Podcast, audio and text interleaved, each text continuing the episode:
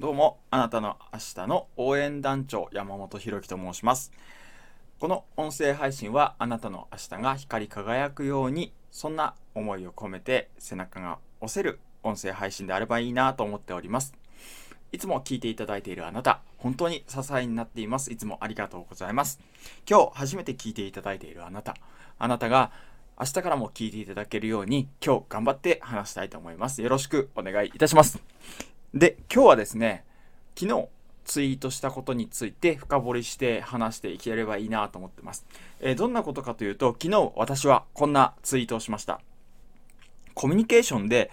のりしろって大事やよね。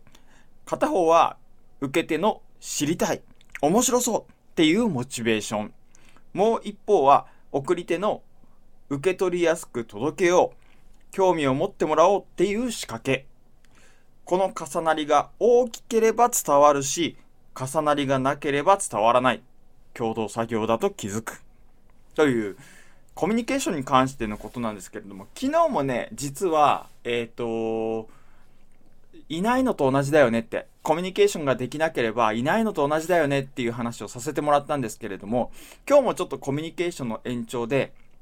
じゃあ、どうコミュニケーションを取っていく工夫ができるのか。それは、コミュニケーションするときに伝える側もそうですし受け取る側としてもどんな工夫ができるのかっていうことを、まあ、事前準備というか、えー、心構えというか何ていう表現したらいいかわからないですけれどもそんな話をしていこうと思います。そんなタイトルになっているんじゃないでしょうか。ということで、今日はですね、コミュニケーションの受け手と送り手についてなんですけれども、もう大筋で言うと、このツイートの通りなんですよね。コミュニケーションでのりしろってありますと。のりしろっていうのは、あの、くっつける側とくっつけられる側の重なりですよね。さらにはそこの、ね、粘着するというか、そこでくっついてるところ。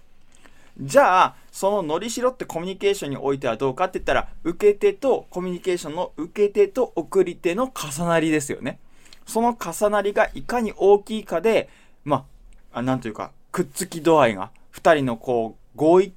を得れるかどうかっていう、あの、思いが伝わるかどうかっていうことが決まってくるっていうことですよね。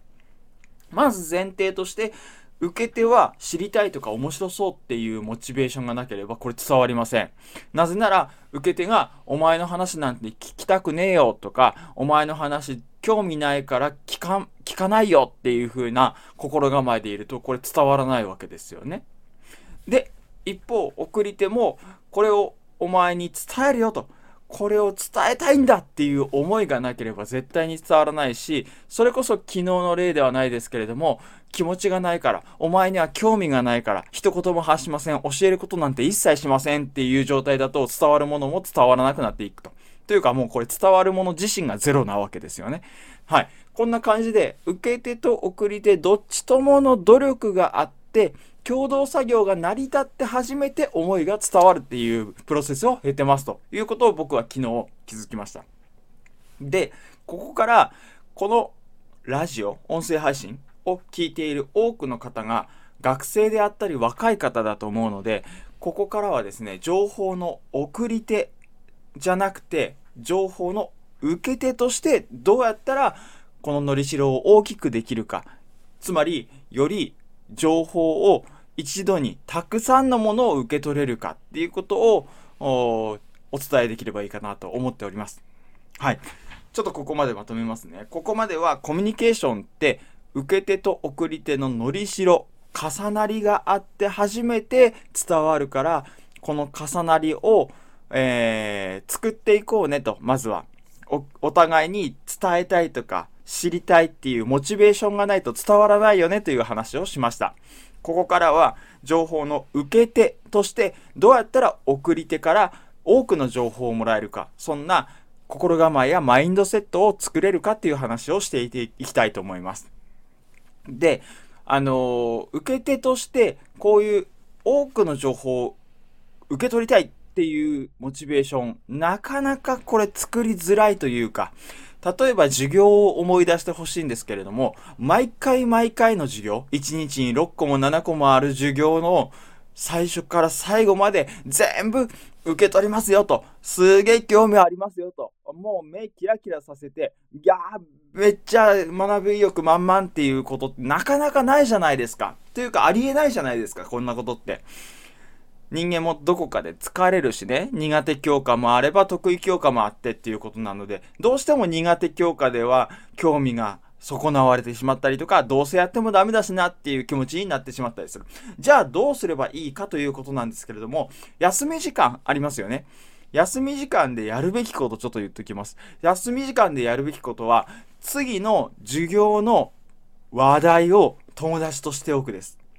もしくは、高校生とか大学生でスマホをお持ちの方であればですね、これ、授業の前に2、3分の YouTube の次の授業に関する動画、または興味のある動画、次の授業に関係なくてもいいので、興味とか興奮を、えー、そそられるような、そんな動画を見るといいんじゃないかなと思います。なぜかということを説明していきます。はい。えー、ここまでの流れを説明すると、中学生とかね、スマホをお持ちでない方なんかは、これ、次の授業について友達と話すっていうのが、えっ、ー、と、受け手としてね、のりしろをより大きく作る手法だよと言いました。さらには、スマホを使えるような高校生とか大学生であれば、YouTube 動画2、3分で構わないので、えっ、ー、と、興奮興味、喜びなんかを感じるような動画、短くてもいいので見ておくと、次の授業っていうのが吸収率高まるよというふうに言いました。これなんでかというと、えっと、次の授業について友達と話すっていうことは、次の授業についてちょっとこう好奇心をかきたてたりとか頭の中でその前段階の準備をしておくっていうことですよね。これはえっ、ー、と